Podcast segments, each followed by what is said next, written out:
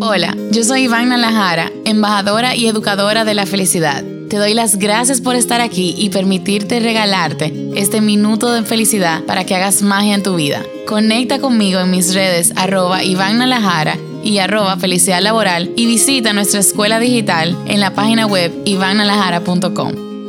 Cuando te preocupa una situación, te vas a dar cuenta que existen dos diferentes posibilidades. Primero es todas las cosas que no puedes cambiar de esa situación y segundo todas las cosas que sí puedes cambiar. Quiero que hagas una lista de todas las que no puedes cambiar y las escribas en letras muy, muy, muy chiquiticas. Tan chiquiticas que no las puedas ni leer. Y las leas y decidas aceptarlas. Y decidas que no le vas a entregar a esa lista tu felicidad ni tu paz.